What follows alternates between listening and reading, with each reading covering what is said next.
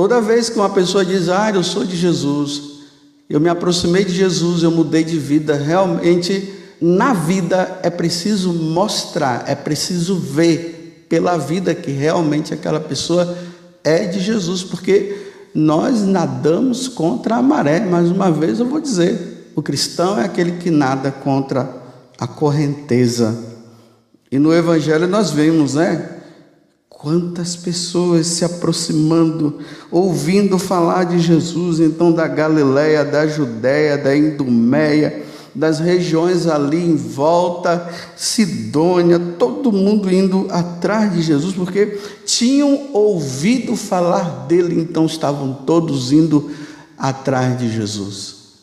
Nos anos 304 e 5 por aí, uma criança sendo catequizada pelos seus pais, que eram cristãos e também tinham uma babá que era cristã e também educou ela na lei de Deus, que é Inês. Ela recebeu esse nome de Inês porque Inês quer dizer pura. Olha só que nome lindo, né?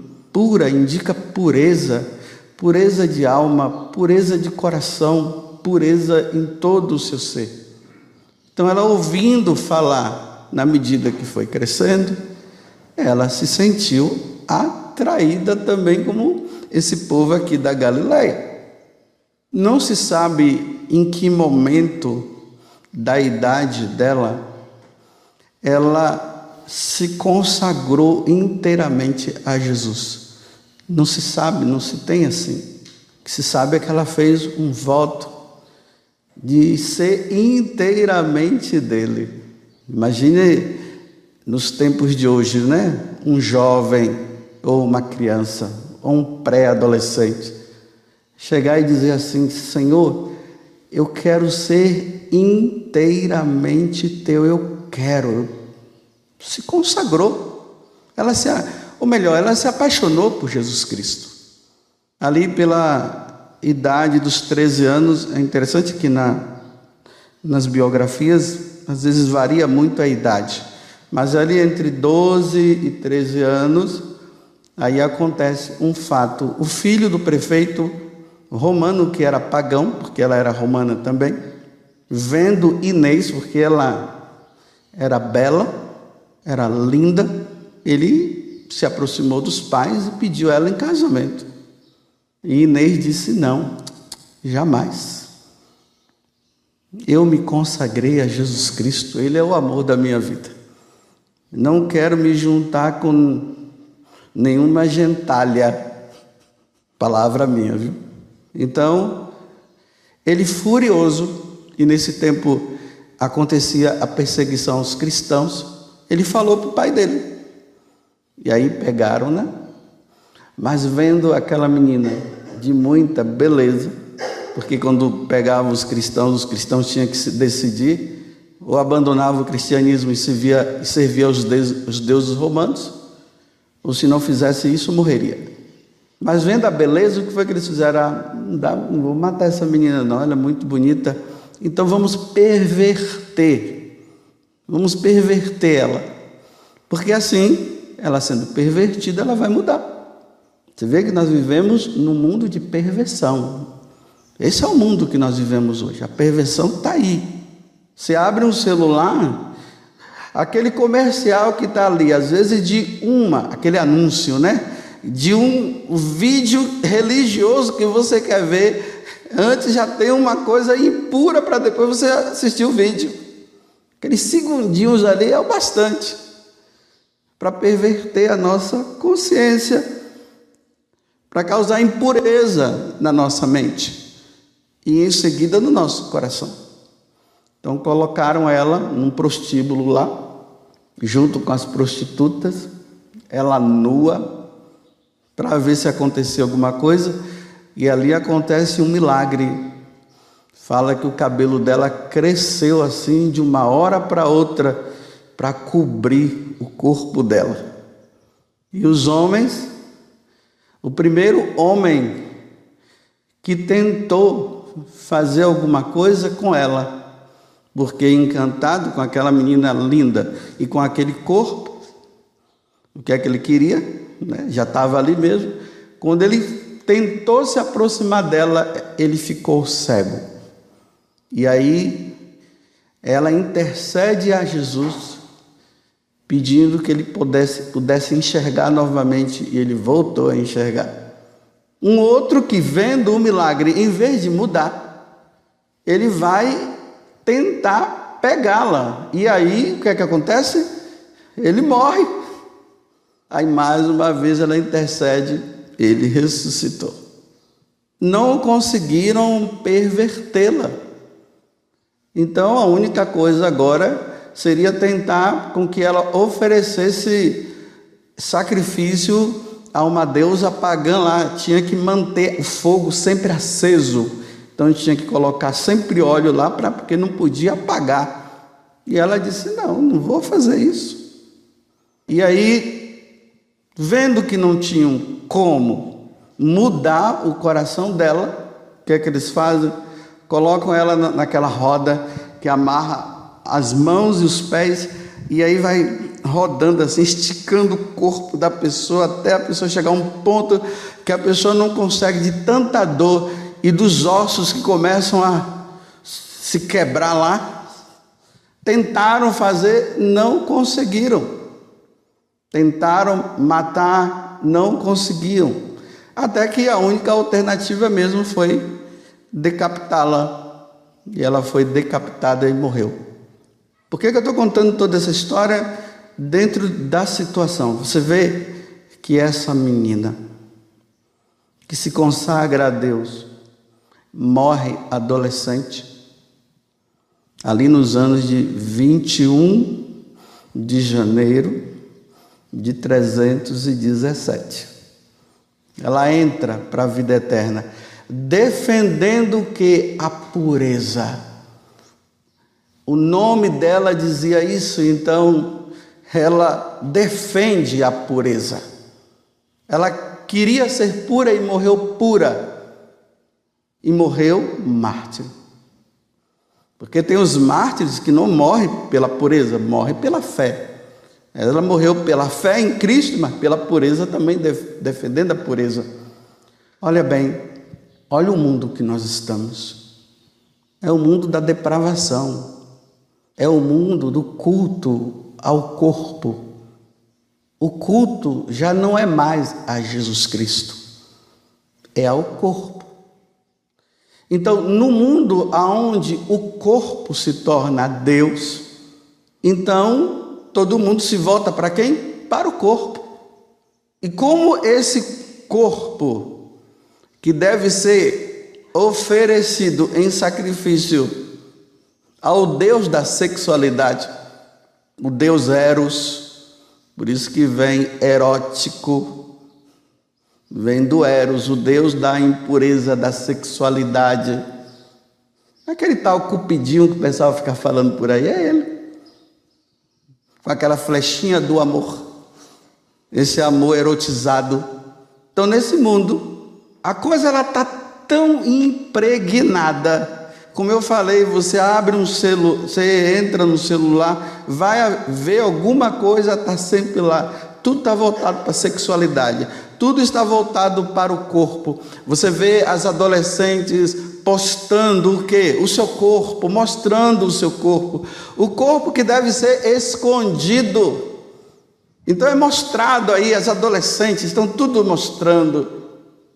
As adolescentes que perdem a virgindade, Graças a Deus eu conheço muitas pessoas aí que não casaram, que já chegou aos 50, já passou dos 50 anos e continua sendo virgem. Mas hoje você encontra aí as mocinhas, né? Incentivadas, me desculpe pelos pais, cristãos, que incentivam tanto as moças como as moças como os rapazes. E aí vem as roupas, tudo está envolvido para que a pureza seja retirada e a impureza seja adorada, seja cultivada. Há um cultivo da impureza que se perpassa pelas vestes, pelo linguajar, pelas piadas, pelos livros, pelos filmes, está tudo aí, tudo. E aqui nós católicos precisamos entender uma coisa. Olha, o peixe. Se você perguntar para o peixe, se aqui ele falasse, você perguntasse para o peixe assim, você sabia que você está dentro d'água? Ele ia dizer, hum, nem sabia, não percebo, quem está dentro d'água não percebe. Então, no mundo de impureza, quem é que vai perceber? Todo mundo? Que não é todo mundo, mas é um pequeno grupo que percebe, mas a maioria não percebe. E, e os católicos que adoram a Deus, que dizem ser devotos de Nossa Senhora, estão tão envolvidos nisso também, que não conseguem perceber. É assim, é o chamado sincretismo religioso. O que é o sincretismo religioso? É uma mistura. Mistura de religião. Todo mundo diz que adora a Deus cada um está ali misturado. Você pega isso daqui, pega isso de lá e diz que é de Deus. Então há um sincretismo religioso. Como é que é esse sincretismo religioso entre nós católicos? Porque nós estamos mundanos, nos tornamos mundanos. É assim. Você é devoto da Virgem Maria, mas não surte efeito nenhum na vida de pureza. É adorador da Eucaristia, mas não surte efeito nenhum. Eu vou lá, eu adoro a Deus, eu sou de missa diária, eu rezo meu, meu texto, mas depois disso o meu linguajar é impuro, me visto de forma errada, não me visto de forma composta, porque o mundo está dizendo que não é para se vestir de roupa com roupa composta, roupas apertadíssimas, porque o mundo oferece. Então eu presto nos lábios, aí entra, né, Jesus que diz: nem todo aquele que diz Senhor, Senhor entrará no reino dos céus, porque eu presto um culto a Deus mas na minha vida eu presto um culto a Eros. E Eros aqui é Satanás. Porque o demônio ele não quer que nós sejamos puros, ele quer que nós sejamos impuros.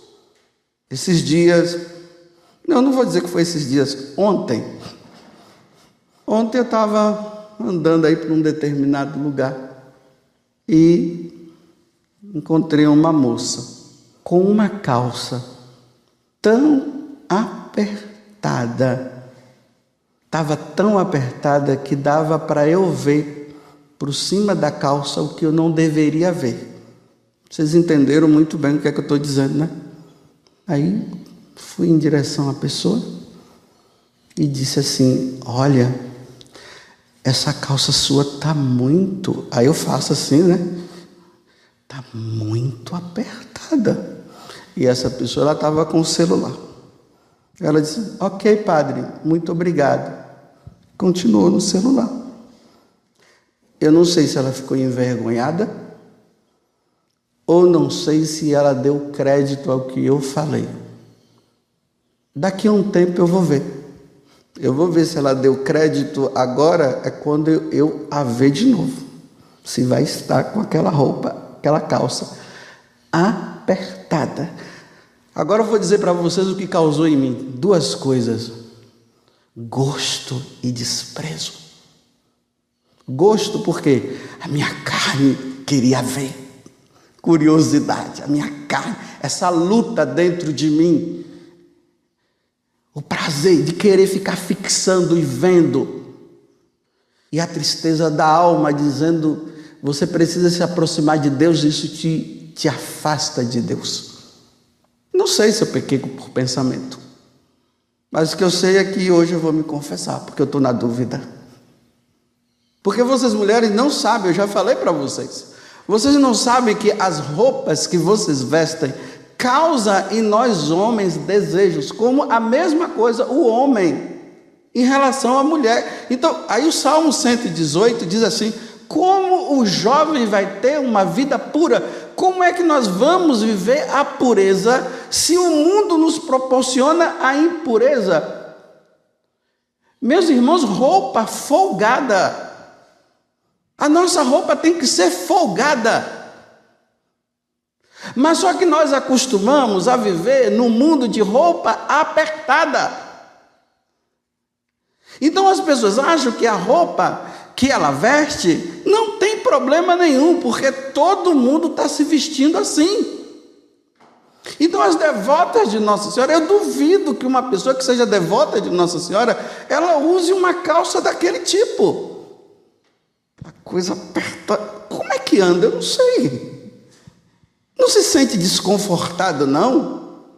Eu acho, eu, eu acho que causa um desconforto. Mas não sei. Será que não, não vai precisar usar umas pomadinhas? Não, porque fica tudo assado, eu acho. Desculpe eu falar isso. E o mal que causa? Eu estou falando, eu estou falando para você, porque às vezes nós sacerdotes, nós não falamos o que nós vivemos. Aí vocês acham que não afeta gente, afeta. Como é que um sacerdote pode viver uma vida pura vendo a mulherada com essas calças apertadíssimas?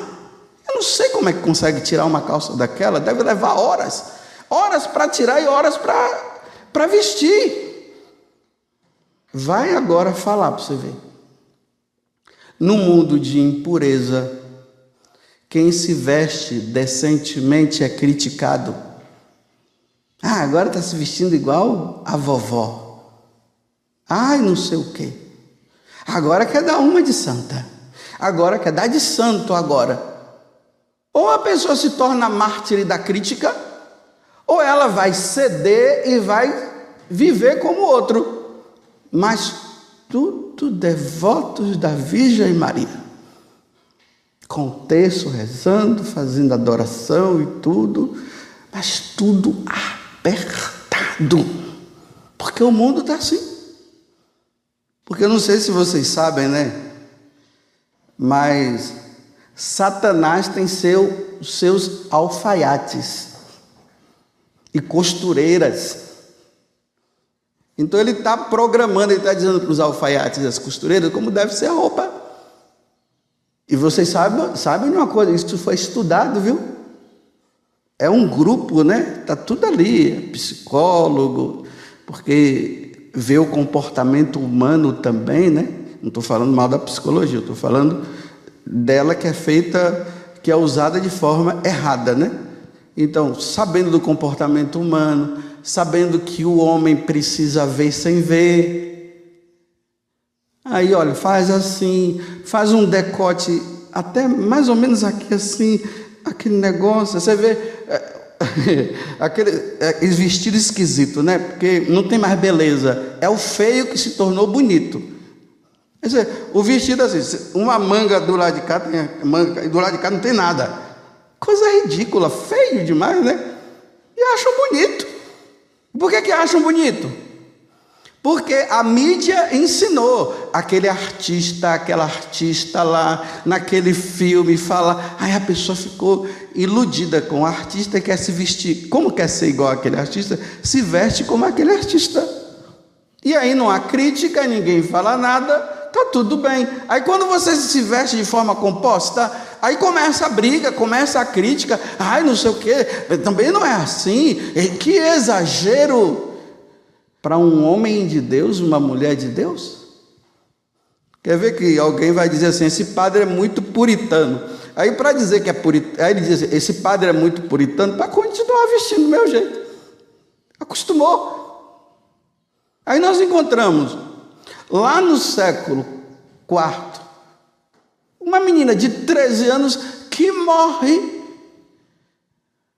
e se torna modelo para a igreja de pureza. Dá para entender esse, esse sincretismo? Com os lábios eu louvo a Deus, com os lábios eu sou devoto da Virgem Maria, com os lábios eu faço adoração, com os lábios eu faço estudo, mas com a vida eu me visto igual ao mundo. O linguajar é o mesmo. Trazendo agora para nós aqui da comunidade, né? Imagina no meio de nós, as moças reunidas lá e os rapazes reunidos, sabe lá onde? E aquelas conversas maliciosas, aquelas piadinhas com duplo sentido que vem, aí todo mundo, kkk, e tal. Se as nossas conversas deveriam ser conversas puras e santas, eu não estou dizendo que, que a gente vai se reunir para é, vai falar assim do tratado da teologia todo dia, do tratado da santidade todo dia. Não, não, não tem como. Mas vamos falar de coisas boas. Boa, coisas que edifiquem, que ajudem na edificação da nossa alma. O Monsenhor não disse que é santo ou nada, depois foi lá o santo, o santo. Aquela música, os santos ou nada mais, não pode ser só música de canto de entrada de missa, não, meus irmãos. Tem que ser na vida, tem que trazer para a nossa vida. Só que a coisa está tão feia que o que é que acontece? Você já não sabe nem definir o que é uma roupa folgada. Não dá para entender mais uma roupa, porque está tão apertada que você folga um pouquinho, mas ela está apertada e o cara está dizendo que está folgada. Aí você vai lá e pergunta para as suas irmãs, para os seus irmãos, e aí, tá folgada? Ela, tá, tá, porque a outra é tão apertada que a sua está mais folgada do que aquela. Aí você diz que está folgada. Está folgada em relação àquela que eu encontrei certo dia aí, que eu falei para ela. A sua pode estar tá mais um pouco folgada, mas é apertada. Folgada é quando não desenha. Isso é folgada. Agora, você não vai entender o que é folgado. Você vai ter que pedir a Deus a graça.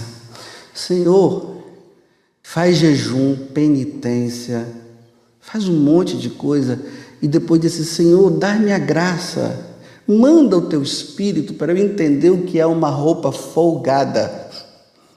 Porque as pessoas em volta de mim estão dizendo que está folgado, eu estou até achando que está, mas tem alguma coisa, Senhor, me ensina a dizer o que é uma roupa folgada. Agora vocês pensam que é essa pessoa que eu encontrei, que eu falei para ela, te falei assim, para ajudar na santidade, não tô, é só para é, é só para ela ser santa e ela me ajudar a ser santa também, porque não está tá dando jeito não. Eu vou ter que andar com o negócio amarrado nos olhos e fazendo assim, né? Dando uma de cego. Porque está difícil. Vocês pensam que eu vou falar com ela de novo? Nunca mais eu falarei. Sabe por quê? Porque eu não falei para uma criança de três anos, nem de cinco anos, que ainda não sabe. Criança, como não sabe o que é o certo e o que é errado, a gente fica ali em cima dela. Mas adulto, mas quando eu ver apontando lá do outro lado, eu vou me esconder, esperar essa pessoa passar e ir embora. Porque eu queria ficar na tocaia, vendo ela passar e ficar ali desejando. Eu queria. Mas Deus não quer, então eu tenho que me esconder. Estou falando assim para vocês entenderem como é que a coisa perpassa dentro de nós.